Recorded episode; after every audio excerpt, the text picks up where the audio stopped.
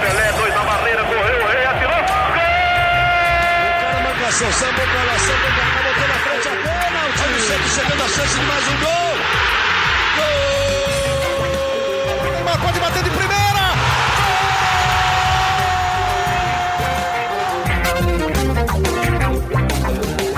Um orgulho que nem todos podem ter. Eu sou Leonardo Bianchi, esse daqui é o GE Santos, podcast do Peixe no GE.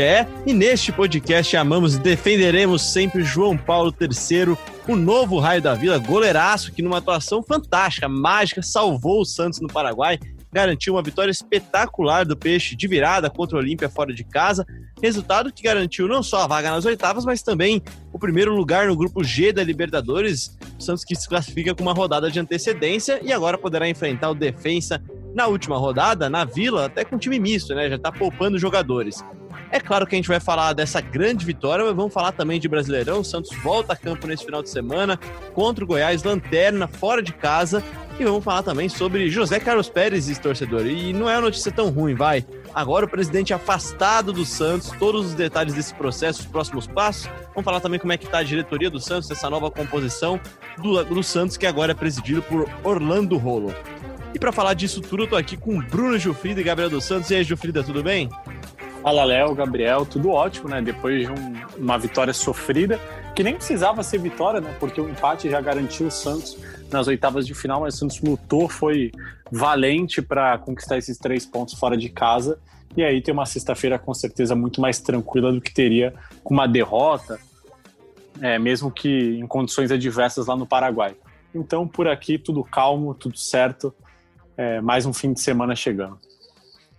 É isso, mais um final de semana chegando. E quando a gente fala de final de semana, a gente lembra do Gabriel dos Santos, né? Um frequente, assíduo frequentador da Mob Dick lá em Santos. Tudo bem, Gabriel?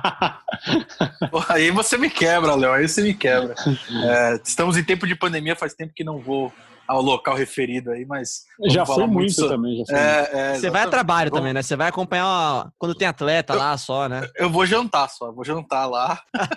que, nem, que nem nosso querido Cueva.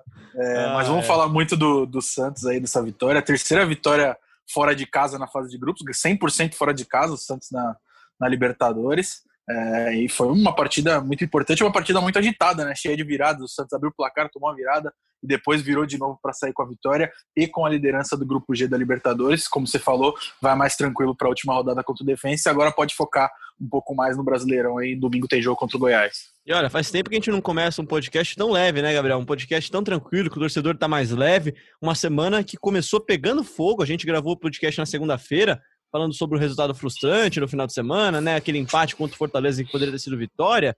Só que eu acho que o torcedor Santista acabou a semana com muito mais motivos para sorrir do que para lamentar, né? O do Pérez a gente vai falar até daqui a pouquinho, mas, pô, uma semana em que o Santos vence fora de casa, adversário difícil, um jogo duro na Libertadores, tem a grande atuação de um menino da Vila como o João Paulo, deixou o clima mais leve na Vila, né, de certa forma, né, Gabriel? Pois é, pois é, né? E mais uma, né? Mais uma atuação muito acima da média é, do João Paulo. Só de pensar que ele começou essa temporada como terceiro goleiro, como reserva do Everson e do Vladimir é, é, é inacreditável, né? Um grande achado é, do Santos nessa temporada e tem, tem jogado muita bola. Estava até lendo nas redes sociais que é, o, que é o novo raio do Santos. O raio agora caiu no gol, né? Então, acho que o João Paulo tem Eu não lembro de tantos goleiros assim, né, cara? Não é, não é, é menos comum, né? Exatamente. João Paulo tem todos os méritos aí por essa, por essa vitória do Santos, que se não fosse ele, fez umas seis, umas cinco, seis belas defesas ontem para para garantir essa vitória e vem num momento muito iluminado, assim como o Marinho também. Ontem eu achei até que ele não foi tão bem, mas ele, mas ele foi muito aguerrido e, e, e marcou um gol, né, com grande ajuda do goleiro do Olímpia. É, mas foi, e também teve a, a, o, o, o renascimento do Carlos Santos, vamos falar muito disso também fez um gol, deu uma assistência. Então foi uma vitória importantíssima para recuperar a confiança é, não só do, do plantel e, e, e do, do, de todo o elenco, mas também do Sanches e do Caio Jorge, que viviam uma, um jejum aí de gols e conseguiram desencantar ontem. Pois é, Gilfrido, acho que a grande palavra para definir essa semana do Santos mesmo é confiança, né? Ou talvez um termo, vai, a retomada de confiança, né? O Santos que, que claramente tinha um racha entre o presidente José Carlos Pérez e o elenco começa a semana já com o Marinho do Bem Amigos falando que o, que o presidente, que o Cuca era como se fosse o presidente do clube, que o cara chegou e mudou tudo. Aí, na mesma noite, o, o Pérez é meio que deposto, né? Ele é afastado do cargo pelo conselho. A gente vai falar daqui a pouquinho sobre esse processo. Só que aí o Santos vai lá, vence no meio da semana agora com gols de Carlos Sanches, que estava um tempão em seca, estava numa má fase. E aí também tem um gol do Caio Jorge, o Santos que não tinha gols de atacantes há algum tempo também, atacantes do 9, né? É, é, é uma retomada de confiança muito importante para o Santos para a temporada, né? Com certeza, Léo. É, eu acho até que o Santos vinha jogando bem, como a gente vinha falando, vinha de bons resultados, né? Mas acho que faltava um resultado assim, é, com tantas dificuldades, né? Numa uma semana tão difícil para o clube, porque eu imagino que seja difícil para o Cuca, né? Mesmo com toda a sua experiência, blindar esses jogadores. Isso é algo que o técnico Gesualdo Ferreira não vinha conseguindo fazer. E talvez, além de todas as qualidades técnicas e táticas que o Cuca tem para montar esse time, eu acho que de repente a principal qualidade dele, a principal virtude dele, seja blindar esses jogadores de todos os problemas extracampo. Porque mesmo que a relação com o Pérez não fosse boa, eu acho que você ter um presidente afastado nunca é bom, né? E, é e os jogadores chefe, né, cara? Certeza... É o cara que, é, teoricamente, teoricamente, entre várias aspas, é o cara que eles iam buscar quando tinha, tinha um problema, né? Exato, e os jogadores ficam, e aí agora, né? Pô, o rolo chegou e tal, conversou com eles antes da viagem, mas é tudo uma incógnita na cabeça do jogador. Não tem como eles estarem é, completamente acostumados e adaptados a esse cenário. E aí eu acho que entra o papel do Cuca, que é de blindá-los e evitar que todos esses problemas extra-campo cheguem no vestiário. E isso acho que ele está fazendo muito bem. Olha, para falar do jogo, então, acho que da defesa é meio difícil da gente analisar, né, Gabriel? Porque assim, é uma defesa totalmente improvisada, né? Sem, sem dois, os dois zagueiros titulares, com um menino e com um lateral improvisado de zagueiro. É uma defesa muito difícil de analisar, mas falando do meio-campo, que eu acho que é o setor que a gente sempre fala aqui no podcast, quão importante que é o Sanches voltar a jogar bem, né? Não é nem só marcar gol, mas é, é jogar bem, né? Ajudar a criar jogadas, a a diminuir o espaço entre a defesa, que é boa, e o ataque, que tem funcionado? Cara, é muito importante, porque no ano passado a gente falava muito, é, quando o Sanches está bem, o Santos está bem. Então, nesse ano estava faltando um pouco de Carlos Sanches, né? Claro que o Marinho assumiu todo esse protagonismo, é, vinha sendo o cara do Santos nas vitórias, mas é, o Sanches é uma peça muito importante e é uma peça que a gente já falou várias vezes aqui, sem, muito, sem uma reposição à altura, né? Claro, tem o Lucas Lourenço que está tá surgindo aí agora, o Jean Mota também que já foi usado várias vezes, mas eu acho que nenhum tem a qualidade e experiência do Sanches nesse momento. Então é muito importante porque o Sanches é, consiga retomar o bom futebol. É, ontem já fez uma, uma, boa apresentação, deu um bom passo para dar fim a essa má fase.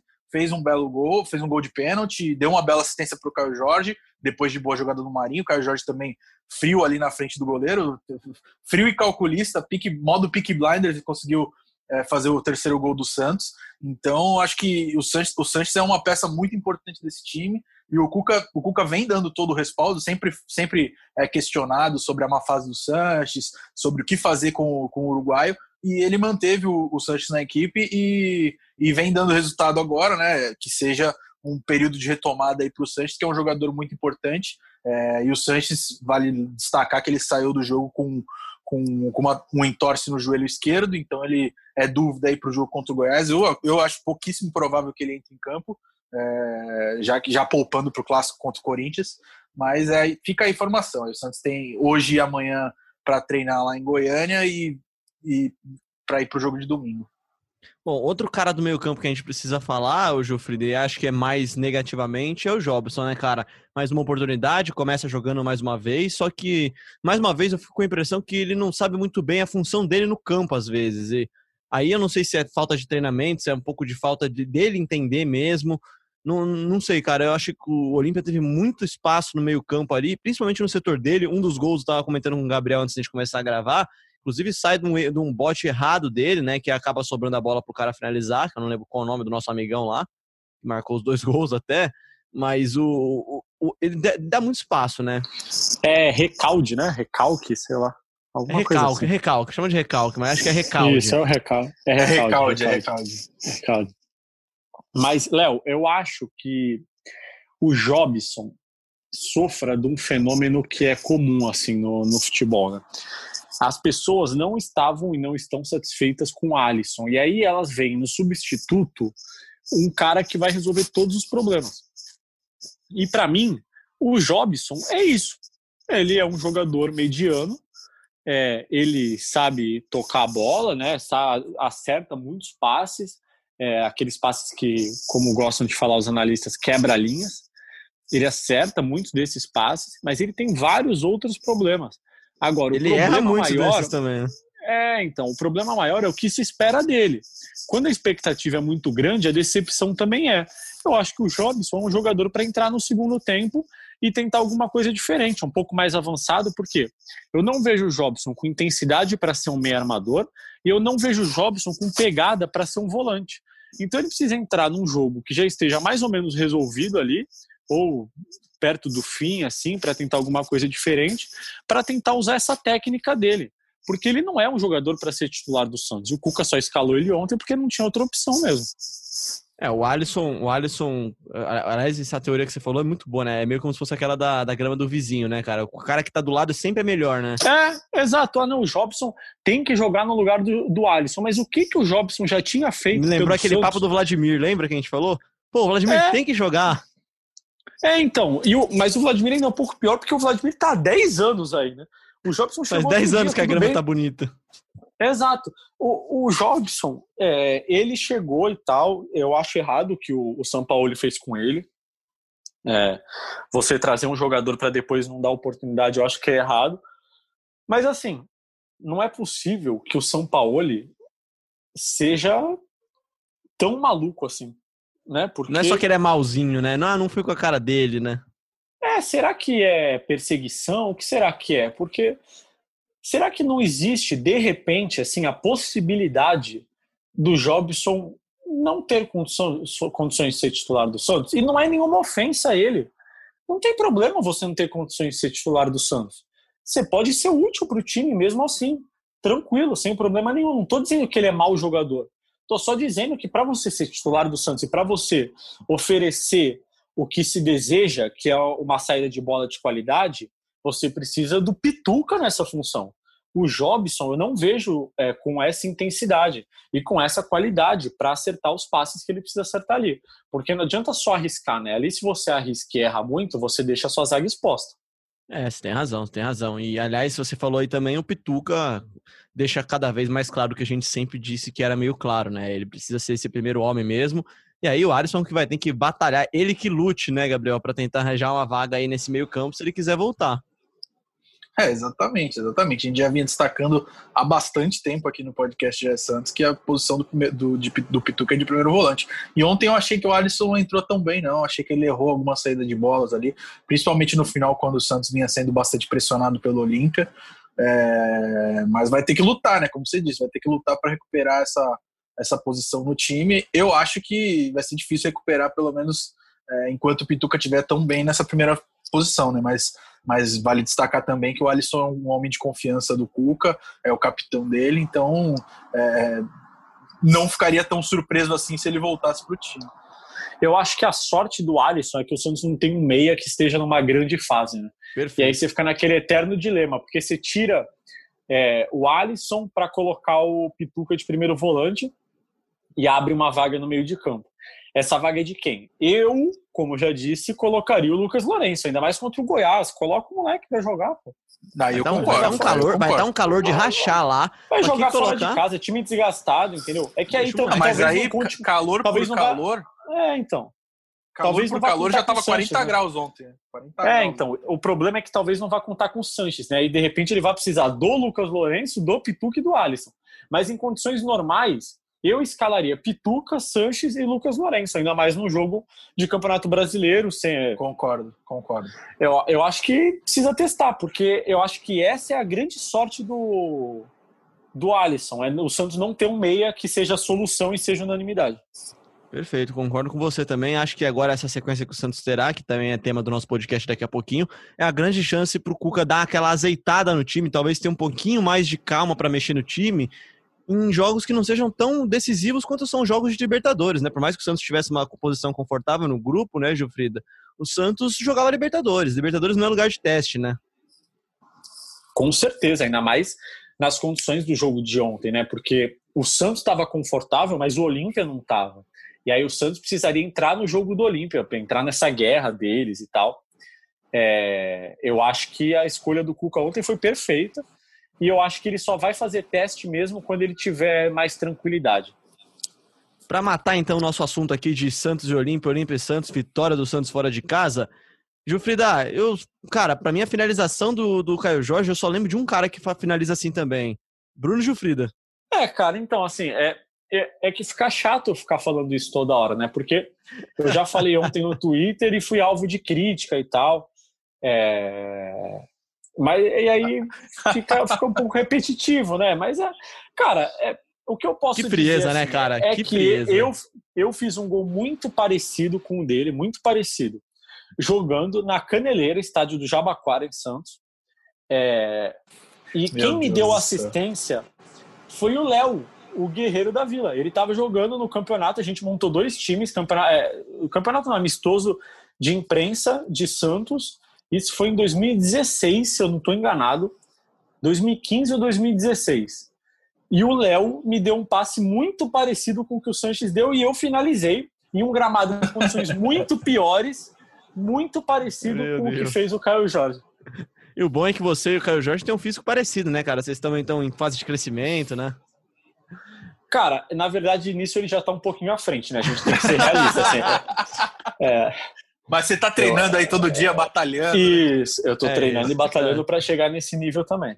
É isso. Pra, pra falar então do Cuca, gente, a gente deu uma pincelada de leve no começo do programa já. Que trabalho que faz o Cuca dentro e fora de campo, né, cara? Eu, eu destaco de novo a declaração do Marinho, foi uma que chamou muita atenção, foi grande assunto da segunda-feira junto com, a, com, com o caso Pérez, dele falar que o Cuca é meio que o presidente, né, cara? Impressionante como o Cuca chega. E aí, mérito dele, e não acho que é demérito do Gesualdo não saber lidar com isso, tá? Como a gente já falou aqui, acho que o técnico tem que estar preocupado com outras coisas, né? O Cuca, talvez pela É, experiência. e o ele tem- Gesualdo, não, o Gesualdo não, nunca passou por isso na, Perfeito. na é carreira isso. dele em Portugal, né? Normal. É isso. O Cuca ele chega e ele faz o trabalho de manager, né, cara? Ele virou meio que o, que o Alex Ferguson do Santos. Ele, ele resolve o problema de salário atrasado, ele resolve problema de, de má relação Jogadores da na torcida, justiça. jogador na justiça, ele, ele indica a contratação, é, é, ele escala o time ainda, até escala o time. Cara, eu acho que sobre o Cuca, o torcedor pode ter qualquer crítica a ele em relação à tática, mas em relação à, à gestão de elenco, a como lidar com os jogadores, eu acho que ele faz um trabalho irreparável, é, retocável, foi, foi, foi, é, chegou muito bem, chegou sabendo da situação do Santos, né? Chegou sabendo que o Santos estava punido pela FIFA, não podia contratar jogador, vivia grave crise política, grave crise financeira, e mesmo assim Vive, voltou né? para o Santos. É, é, vive, exatamente. É, e mesmo assim voltou para o Santos, vestiu a camisa, ajudou nessas questões dos jogadores que estavam na justiça, fez o clube lucrar. Então acho que não tem o que dizer nessa parte. Uma mudança Cuca de postura também do Cuca, e né, mudou de Gabriel? postura também, realmente. Ele, ele, é, ele realmente está mais a- calmo, mais tranquilo. Na última passagem dele, até por querer mais, acho, do Santos, ele, ele, ele cobrava muito, e com razão, acho, tá? Sim. Cobrava com razão. E, e acho que até acho que até da outra vez que ele veio para o Santos, ele não tinha total ciência da, da situação que o Santos passava, né? É, e tudo também se agravou com o, que, com o que aconteceu naquela época, é, com a briga entre Pérez e Rolo mais a- no começo ali, o caso Sanches, enfim. E, e agora ele já voltou sabendo da pedreira que ele estava subindo é, e não se intimidou, né? Não se intimidou, é, conseguiu ajudar bastante o clube a lucrar, como eu falei, também agora está conseguindo manter uma sequência invicta, né? O Santos não perde a nove jogos, empatou algumas partidas, mas não perde. Então, não tem crítica para fazer para o Cuca nessa questão de bastidores. Acho que ele está lidando muito bem. É, e tudo isso em meio a várias outras crises, né? Como a gente vai falar daqui a pouco também da, do afastamento do Pérez, da outra punição da FIFA pelo Soteudo. Então, é uma, foi uma situação nada fácil que ele assumiu e conseguiu corresponder e tem, e tem entrado cada vez mais nas graças da torcida que, que tem reconhecido também esse, esse mérito que ele tem por, por, por arrumar a casa, né? Que foi também um dos termos que o Marinho usou na entrevista ao Sport TV.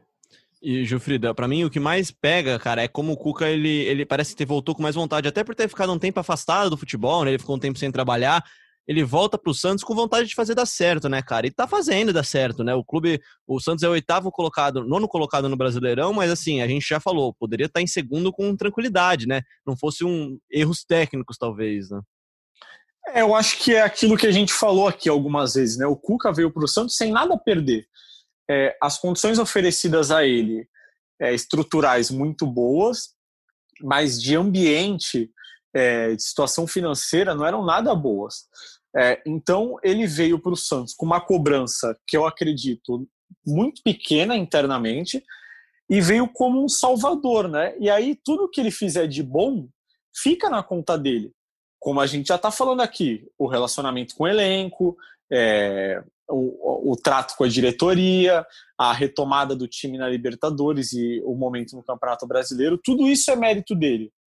Se o time, por um acaso, não tivesse tão bem na Libertadores, a gente falaria que é, o Cuca tem tentado trabalhar, mas infelizmente, por causa de todos os problemas, ele não tem conseguido.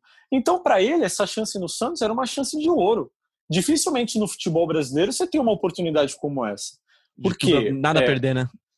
É, exatamente, porque se desse errado, a culpa não seria dele. Como não vai ser se é, desandar daqui a pouco, enfim, acredito que não vai acontecer, porque o time está muito bem.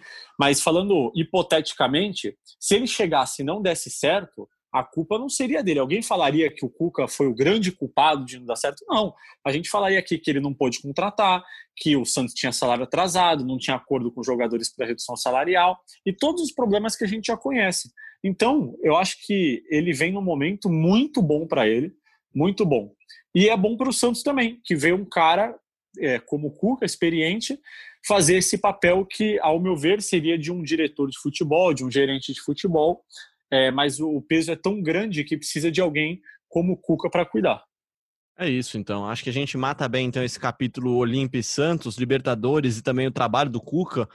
Antes da gente voltar para o campo para falar de Brasileirão, para falar do time provável para enfrentar o Goiás no final de semana, vamos falar um pouquinho do fora de campo, então. A semana começou pegando fogo, como a gente falou, e na segunda-feira, né, o José Carlos Pérez, então presidente do clube, foi afastado depois da decisão do Conselho Deliberativo do Santos, uma decisão unânime com 161 votos a favor, apenas seis votos contra, o conselho decidiu afastar o Pérez. Agora, quem manda agora no Santos, o presidente exercício, é o Orlando Rolo, aquele mesmo, aquele com todo aquele rolo, com perdão da, da expressão de novo aqui, com o Pérez, que estava com ele desde o começo do mandato, enfim, toda uma confusão. E, Gabriel, explica pra gente, explica para o nosso ouvinte o que, que levou a esse afastamento do José Carlos Pérez? A gente já tinha falado disso algum tempo atrás aqui, mas estava um pouco esquecido, estava um pouco no micro-ondas, vai, aquele, esse assunto, né?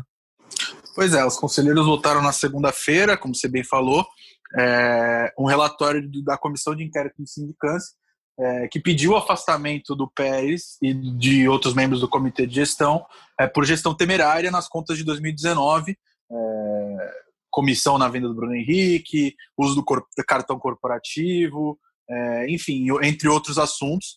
É, aí o, os conselheiros, com essa votação quase unânime aí que você disse, é, aprovaram esse parecer e afastaram o presidente José Carlos Pérez e outros sete membros do comitê de gestão do Pérez, a não ser o Orlando Rolo, é, que tinha apresentado sua defesa e a, e a CIS é, considerou que ele não tinha participação na gestão justamente por por estar rachado com o Pérez. É, Assis, desde o começo. quem não é Assis, Assis, é Comitê de Inquérito Sindicância, né? É, que eu já tinha falado da, da comissão de inquérito de sindicância. Parece que tá falando é, Assis, Assis ou Assis o irmão do Ronaldinho, assim. não, então tá. Então a, a comissão de inquérito de sindicância é, decidiu que o Rolo não tinha participação nessa gestão e, e agora ele é o presidente de exercício, já tem toda, toda uma nova. Um, já construiu um novo comitê de gestão e e, e, fez também um comitê de transição ali que ele vai chamar a galera de todas as, as chapas já que são pré-candidatas para para a eleição do fim do ano para ter alguma participação na gestão. Ele abriu as contas do clube, mostrou, mostrou que a situação financeira do Santos é mais que delicada, que o Santos pode sim ser punido pela FIFA novamente, como a gente já, vinha, já trouxe aqui no podcast de Santos. Então é uma situação aí bem complicada. O Cuca até falou sobre isso na, na coletiva ontem depois do jogo contra o Olímpia, classificou a semana a semana como uma semana turbulenta, é, mas disse que não pode não pode afetar em campo, enfim, entre outras palavras. Mas foi uma semana muito que a política entrou em ebulição aí no Santos e, e tiveram muitas trocas aí nos bastidores. Mas vamos ver como vai desenrolar isso mais para frente, porque em dezembro tem eleição e o rolo aí tem, tem esse período de mandato aí à frente do clube. O Pérez está afastado é, até a reunião a reunião não, uma assembleia de sócios pra, que vão votar o impeachment ser marcada, diferentemente da outra vez em 2018 que ele também já que o conselho também já tinha aprovado a, a abertura de um processo de impeachment. Então, a, dessa vez ele vai aguardar essa essa reunião ser, ser marcada afastado. Da outra vez ele continuou no cargo e os sócios mantiveram ele na presidência. Então, dessa vez ele vai ficar afastado e, e, e como tem eleição em dezembro, a tendência é que ele nem volte é, para o comando do Santos, aí, apesar de estar tá tentando na justiça reverter essa, essa derrota que ele teve no Conselho Deliberativo. Por enquanto teve a liminar negada e ainda não tem, até o momento que a gente grava agora, não tem mais novidades. A princípio, o rolo segue na presidência do Santos. Gilfrida, eu queria que você falasse com sua experiência também de cobrir Santos antes de você ir para o Rio, cobrir o Vasco, cobrir o Flamengo lá. O é, que, que você acha que, que representa para o Santos esse passe, esse movimento, que é, não deixa de ser histórico, né? O Santos tem um presidente afastado, que muito provavelmente vai sofrer um impeachment também, não deve voltar mais nessa gestão, numa gestão marcada por muita turbulência, por muitos rolos, né? Inclusive com o próprio rolo. Um, enfim, uma gestão que não vai deixar saudades para o torcedor. O que, que isso tudo para você significa? Cara, é, eu acho que é muito ruim para a imagem do clube, né? Você ter um presidente afastado por gestão temerária, mesmo que é, muito se comemore assim, ah, ele foi afastado e tal. Eu acho que é muito ruim. Não estou dizendo que não deveria ter sido afastado, deveria ter sido afastado. O que é ruim é que ele tenha merecido ser afastado. Né? Seria muito melhor para o Santos se o Pérez não tivesse sido afastado, ou seja, tivesse fazendo uma boa gestão. Ele mereceu ser afastado e foi afastado, ponto. É, agora, eu não consigo ver pontos positivos assim, ah, que bom e tal. É muito triste, eu acho, para a imagem do clube, né? Porque é, cobrindo o Vasco no, no, ano retrasado, no ano passado também cobri, mas esse episódio foi no ano, no ano retrasado. Teve o episódio da eleição presidencial lá que foi considerado um golpe pelos torcedores, né?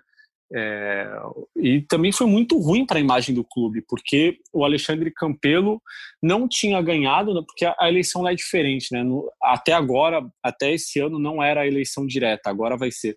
Mas lá os sócios votavam na chapa e depois o conselho, formado pelas chapas que ganharam a votação, decidia qual ia ser o presidente, né? Aí o Campelo então, deu é, o, o, os candidatos no conselho não necessariamente eram os mesmos candidatos da votação dos sócios, até porque os sócios votavam na chapa e o Campelo era da chapa vencedora. Então, na hora que ele se separou da chapa vencedora, ele trouxe muitos candidatos com ele, muitos é, conselheiros com ele, e ele trouxe também outros conselheiros do, do Eurico e acabou ganhando a eleição. E isso foi visto como um golpe nos sócios. É, ah, legal, o, o presidente escolhido pelos conselheiros ganha, ganhou, né? Mas será que isso ficou bonito para a imagem? Assim, também ficou muito ruim. É, então, acho que tem um lado positivo desse afastamento do Pérez, que mostra que o Conselho do Santos é um conselho sempre tão político, né? Dessa vez eu acho que foi, foi uma decisão justa. Mostra que o e conselho... unânime, né, cara? É difícil você ter uma decisão é, com tanta gente. Quase, é, quase, quase unânime. unânime quase né? unânime. É, então, é, então, assim, eu acho que é legal você ver um conselho atuante, um conselho que fiscaliza. O relatório, ao contrário do que o presidente José Carlos Pérez é, diz, eu acho que foi um relatório bem feito, assim, mostra diversas coisas, é muito claro quanto às punições. É, então, eu acho que tem esse ponto positivo, né, do, do Santos ter, nesse episódio, feito justiça, mas ao mesmo tempo é ruim para o clube, para a imagem do clube, você ter um presidente afastado. Nunca vai ser bom. É, de todo modo, o que a gente sabe agora é que o Rolo vai assumir esse mandato meio que tampão também, né? Ele vai ficar agora esses três, três dois meses, vai, dois meses finais do ano, a gente já está em agora, dia 2 de outubro, a gente está gravando, esses dois meses finais com uma, missão, assim, muito difícil de fazer alguma coisa, né, Gabriel? É muito difícil de fazer alguma coisa, cara. A função dele, acho que é fazer o que ele fez essa semana. Ele foi conversar com o elenco, ele tá tentando ver como que fazer com as contas, e ele tem alguns desafios, né, nesses últimos meses. Acho que os dois principais são, a, são resolver esses atrasos com o elenco e quitar talvez essas dívidas da FIFA, renegociar elas, evitar que o Santos tome mais uma punição, né? Exatamente, exatamente. Assumiu essa bucha aí, né? Com duas punições da FIFA que impedem o clube de contratar, de contratar, registrar jogadores, né? Tem também a questão das pendências com o elenco, até adiantaram é, o salário desse mês. É, e não tem receita, né? Vale lembrar que o Santos não pode é, vender nem contratar ninguém sem passar pelo conselho, né? Agora que, por causa do estatuto, dois, de, é, dois meses antes da eleição, todas as vendas e, e, contratações têm que passar pelo conselho. Então, tem também mais esse, mais esse empecilho aí, o rolo. É, e, e, destacou na, na, coletiva dele durante a semana que ele vai fazer uma gestão de transição, já, já, fala, já é, mostrando tudo para quem vai assumir o clube na, nos, no, nos próximos três anos. Então, acho que, que que chegou, a coletiva dele dá para você interpretar de, de, que, diferentemente das outras vezes, ele não atacou diretamente o Pérez, ele até evitou atacar e, e foi tentou apagar aquela imagem dele de, de truculento, de, de, de um cara que, que a, a torcida ficou muito é, brava com ele das, das outras vezes que ele, que ele tinha se desentendido com o Pérez e, e como o Pérez tratou a história também de falar que ele estava sofrendo um golpe, enfim. Então. Uma questão de narrativa, vai... né? Na, na época é, parecia então... que o Rolo era o malzinho e o Pérez era o bonzinho, né? Exatamente, exatamente. E é, você... eu acho que o, o Rolo também assume numa condição muito parecida com a do Cuca, né? Porque ele tem três meses aí, dois meses pela frente. É, se ele não fizer muita coisa boa, a culpa não vai ser Não vai dele, ser né? culpa Porque, dele. É, é, exato. Porque essa bucha caiu no colo dele. Se ele conseguir tirar o Santos dessa draga que tá, poxa, vai ser maravilhoso para ele. Ele vai ganhar muito. É limpa a imagem dele, né, cara? É, exatamente. Limpa, um pouco, limpa então, um pouco essa biografia dele, dá uma chance tal, dele tentar voltar algum dia. Exato, tal qual Cuca, Rolo não tem muito a perder. Essa é a verdade. Vocês falaram e de... contratou e o Rolo contratou um, um superintendente de esportes aí, né? Foi uma das primeiras ações dele contratou o Felipe Ximenes, que é um dirigente que já teve passagem pelo Goiás, pelo Atlético Mineiro, Flamengo, e foi uma das primeiras ações dele, vale até o registro aqui. É, o Felipe Ximenes já até viajou para Goiânia, o um jogo desse, desse, desse domingo aí, e vai ser o novo homem forte do futebol aí do Santos, desde a demissão do, do William Thomas, a, a, a função estava vaga, né? Vinha sendo ocupada interinamente pelo, pelo Jorge Andrade, que é o gerente da base, e Jorge Andrade que também segue auxiliando aí no profissional é, nessa transição também com o Felipe Ximenes. Mesmo porque a base profissional estão meio que se mesclando agora nesse, nesse é, processo, é, né? É até bom que, que o Jorge esteja perto também, até para mostrar os caminhos para o novo gestor do futebol do Santos, que até agora também estava sendo um pouco cuca, né? Vocês falaram de transferência, gente. O PVC noticiou hoje no blog dele que o Santos poderia tá, ter uma proposta de um clube português. Queria que você falasse um pouquinho mais disso, Gabriel, para a gente. Se há a possibilidade de Lucas Veríssimo ser vendido, a torcida claro, enxerga com muito pessimismo isso e enxerga que assim, né, cara, é perder um cara que você não vai conseguir repor se você não pagar a dívida na FIFA, né?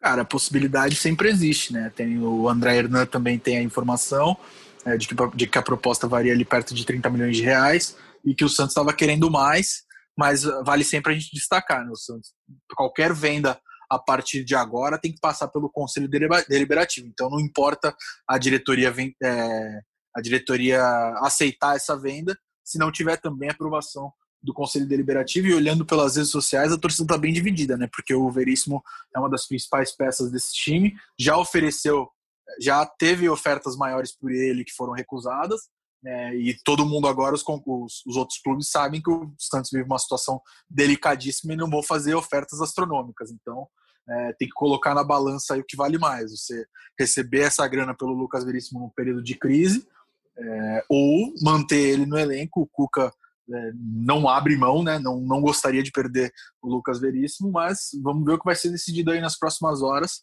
Pode ser que tenhamos novidade, mas, é, mas eu sempre digo, tem que passar pelo conselho antes de ser concretizado qualquer negociação.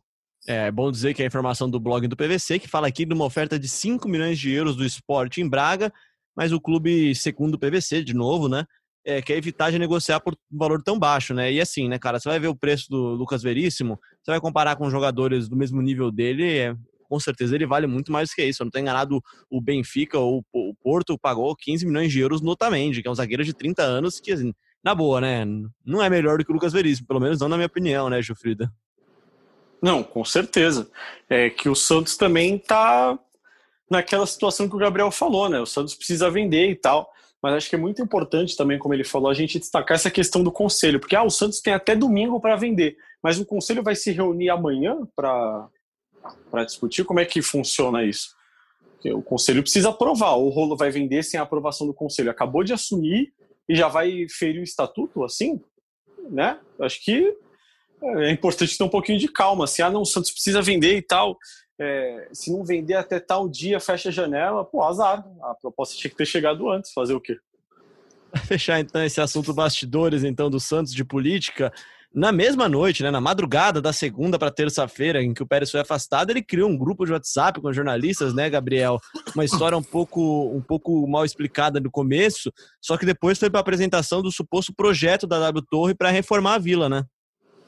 Pois é, bastidores dessa história são curiosos. Minutos depois. Conte aí, curiosos demais. Dele ter, dele ter perdido é, no conselho, né, dele ter sido afastado, ele criou um grupo é, com cinco jornalistas, eu e vários outros e outros concorrentes também da gente, para anunciar esse projeto é, do, da, da, reforma da Vila Belmiro, em parceria com a, com a W Torre, que é a que administra também o estádio do Palmeiras, mandou esse vídeo de 18 minutos que a gente subiu, tá lá no GE para quem quiser assistir e ainda não viu.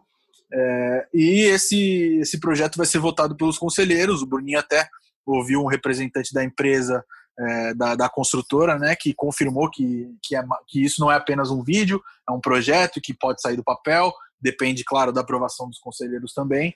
Então, foi a última cartada, digamos assim, do Pérez.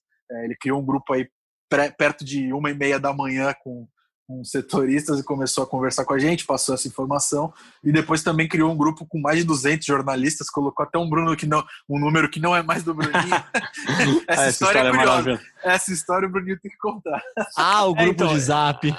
É, então eu acordei no dia seguinte a, a, a, o afastamento dele e saí desse grupo, né? Tinha muita gente, tinha gente da Doin lá de Londres, tinha muita, muita gente, tinha muita, muita, muita gente aleatória nesse grupo. E aí eu saí, né? Falei, ah, não vai acontecer nada aqui que vá mudar minha vida, né? Saí do grupo. Aí, mais pro fim do dia, eu recebi um print é, de uma pessoa perguntando é, que grupo era aquele, né? E ele responde assim: Bruno, criei o grupo só para apresentar o projeto, me desculpe. Porque o número que estava perguntando para ele o que significava aquele grupo era o meu número no Rio de Janeiro, que ele provavelmente tinha salvo no celular e além de adicionar o meu atual número, que é, é aqui de São Paulo, DDD 011, ele adicionou também o DDD 021. Passa seu zap pra galera, pô. Não, não, fica tranquilo, não. Eu posso passar o antigo. O é, e aí, a pessoa, imagina, uma, era uma moça, assim, que não fazia, o menor, não fazia a menor ideia do que estava acontecendo. Estava num grupo com 200 caras que ela não faz ideia de quem eles sejam, falando sobre o Santos, o estádio e enfim. E aí foi curioso, porque a pessoa com certeza não entendeu nada e estava lá no grupo assistindo tudo aquilo e o Pérez achando que era eu. Respondeu, Bruno, não, só coloquei você para apresentar o projeto. Eu tenho Muito boa pessoa... essa história. Alguém, Muito tem, tem gente que manda mensagem para mim achando que eu sou a Jéssica, cara. Eu não sei quem é a Jéssica, mas direto me ligam falando da tal da Jéssica também. Acontece com todo mundo. Certo é, né, Gilfrida, que o projeto de fato ele existe, né? Eu vi que tem uma matéria no GE também, assinada por você, falando com o Luiz Davantel, é isso, da W Torre? Isso mesmo, Léo, isso mesmo. Eu conversei com ele porque logo após a divulgação do projeto, né, ficou um clima assim, pô, será que esse projeto é real mesmo? Ou será que o Pérez divulgou só para lançar uma cortina de fumaça no afastamento dele e tal? E gerou essa dúvida, né? Muitas críticas nas redes sociais. Ah, isso é momento de lançar projeto de estádio, não sei o quê. E a gente se interessou pelo assunto e foi atrás e aí a W Torre falou: não, é um projeto que existe mesmo, é um projeto para o Santos, não é para o Pérez, não é para o Rolo, não é para o Bruno Gilfrida, não é para o Gabriel dos Santos, não é para o Léo, é um projeto para o Santos. Então, independentemente do presidente, é, esse projeto existe, é real. É, não é só um vídeo, ele usou até esse termo, não é só um vídeo, é um projeto real. E aí ele falou que é, até ficar parecendo, ah, é só um vídeo, não sei o quê, porque foi divulgado assim de uma hora para outra, não teve um planejamento mas o projeto existe, é real. E eles falaram que não tem pressa nenhuma de tirar do papel. Pode esperar diminuir a, a, essa, acalmar essa turbulência, a situação melhorar e aí sim começa a tocar. Mas ele falou que a W Torre já investiu dinheiro, já investiu tempo e já investiu mão de obra nesse projeto. Então, com certeza tem interesse que ele saia do papel. Bonito é, né? Bonito, bonito, bonito, Bonito é é. o projeto. O projeto é bem legal o Gabriel mesmo. falou que tá Bonito. louco pra andar de bicicleta na ciclovia. Exatamente, eu ia, eu ia destacar exatamente isso. No anel superior ali da, do projeto tem uma ciclovia. Isso é muito Então- Santos, né? Eu achei muito aleatório, mas com certeza o projeto é muito bonito. Não, o projeto é bem bonita. bonito. O vídeo tem achei 18 que minutos, é bem- longo. Sim, mas explica bastante coisa. Sim, Dando internamente. alguns, de- dando alguns detalhes, seria a capacidade seria pra, aumentaria para 25 mil pessoas, né? Hoje a Vila tem capacidade para 16, chorando ali. E para shows seria 40 mil pessoas. Tem até no vídeo eles simulam um show lá com o, pal- com o palco no meio do campo e como se fosse um palco 360. Então é bem bacana. Vale conferir lá no GE o vídeo para quem não viu ainda. E o projeto eu achei o projeto bem bonito, a não ser a ciclovia no último andar. Isso aí eu achei muito aleatório. Ah, você não gosta de andar de bicicleta, a culpa não é nossa, Gabriel. Voltando pro campo, então, gente, o Santos viajou direto da Argentina para Goiânia, né, para enfrentar o Goiás no final de semana. O Goiás, que é o lanterna do Brasileirão, trocou de técnico nessa semana. Aliás, a gente já falou disso segunda-feira, né? É, é um duelo que contará com a volta desses desfalques da Libertadores, né? Do Lampérez, do Lucas Veríssimo. Se fosse para apostar num time, ô Gilfrida, quem que você apostaria nesse time titular do Santos, então, que hoje tem 17 pontos, está na nona colocação do Brasileirão, só que tá só quatro pontos do, do Internacional, que é vice-líder, né? É, a diferença ainda é muito pequena, né? Você sempre me coloca em rascada, né?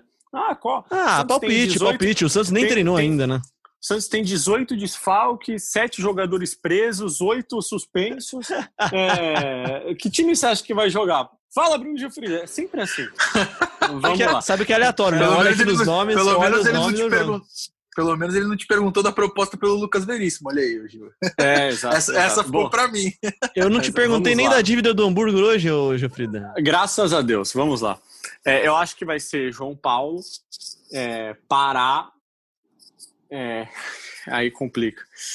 É, talvez Alex e Luan Pérez de novo. É, e Felipe Jonathan, Lucas Veríssimo não deve voltar para o jogo.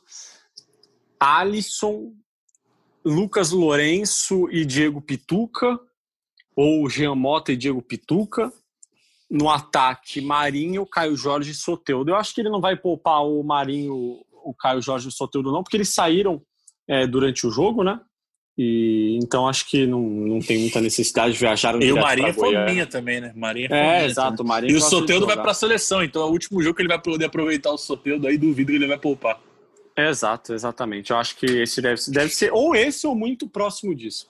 Perfeito, então. Tá aí, então. Tá escalado, então, o Santos do Gilfrida, então. O do técnico Cuca a gente descobre no domingo, no, na- do- antes do Perfeito, jogo. completamente diferente. Uma hora. Vladimir no gol. Operado, né? É, John, John no gol. É isso então, gente. Copa do Brasil, só para passar aqui, a gente fala mais para frente. O Santos vai enfrentar o Ceará, sorteio definido nessa última quinta-feira. O jogo da volta vai ser fora de casa, vai ser no Ceará, lá no Castelão. Os jogos que vão ser na última semana de outubro e na primeira semana de novembro. Quando chega mais pertinho, a gente fala para não gastar o tempo do nosso ouvinte. O Santos que volta a campo agora neste domingo contra o Goiás, fora de casa, na quarta-feira vai até São Paulo enfrentar o Corinthians fora de casa, depois recebe Grêmio e Atlético Goianiense em sequência em casa. O Santos que tenta embalar também agora no Brasileirão. Gilfrida, obrigado pela participação. Valeu, Léo. Obrigado você pelo convite. Obrigado, Gabriel, pela companhia. Todos que estão nos assistindo, é sempre um prazer. Prazer é todo nosso. Valeu, Gabriel. Ansioso para ver fotos suas pedalando na ciclovia da nova Vila Belmiro. Tá bom, Léo. Valeu, Léo. Valeu, Bruninho. E é uma sequência interessante pro Santos nessa daí. Dá pra pontuar bem. O Goiás, o Corinthians em péssima fase. É, o Grêmio também tá, tá, tá, em- tá oscilando bastante. Então pode ser uma, uma, uma sequência pra manter essa, essa boa fase aí e, e chegar mais próximo dos líderes. Vamos que vamos. É, de- Até a é próxima. desses, é desses times que o Santos gosta de perder. É, esse é meu último recado. Ai, aí, torcedor. Depois vocês vão lá criticar o Beijo Frida, tá? Segunda-feira a gente volta com o bolão, então a gente faz um bolão aqui pros próximos três jogos. Esse jogo do Goiás a gente vai deixar um pouquinho de fora, porque como o Gilfrida falou, o Santos ainda tá com muitas dúvidas ainda. Se você gostou, não gostou, manda sua participação pra gente, sempre com hashtag GE Santos, marca a gente nas redes sociais. E lembrando que você encontra o GE Santos sempre no ge.globo barra podcast, também na sua plataforma agregadora favorita, na Apple, no Google, no Pocket Cast, no Deezer e no Spotify. segue, se inscreve lá para saber sempre que a gente tiver episódio novo. E a gente volta segunda-feira com mais um episódio do Gé Santos.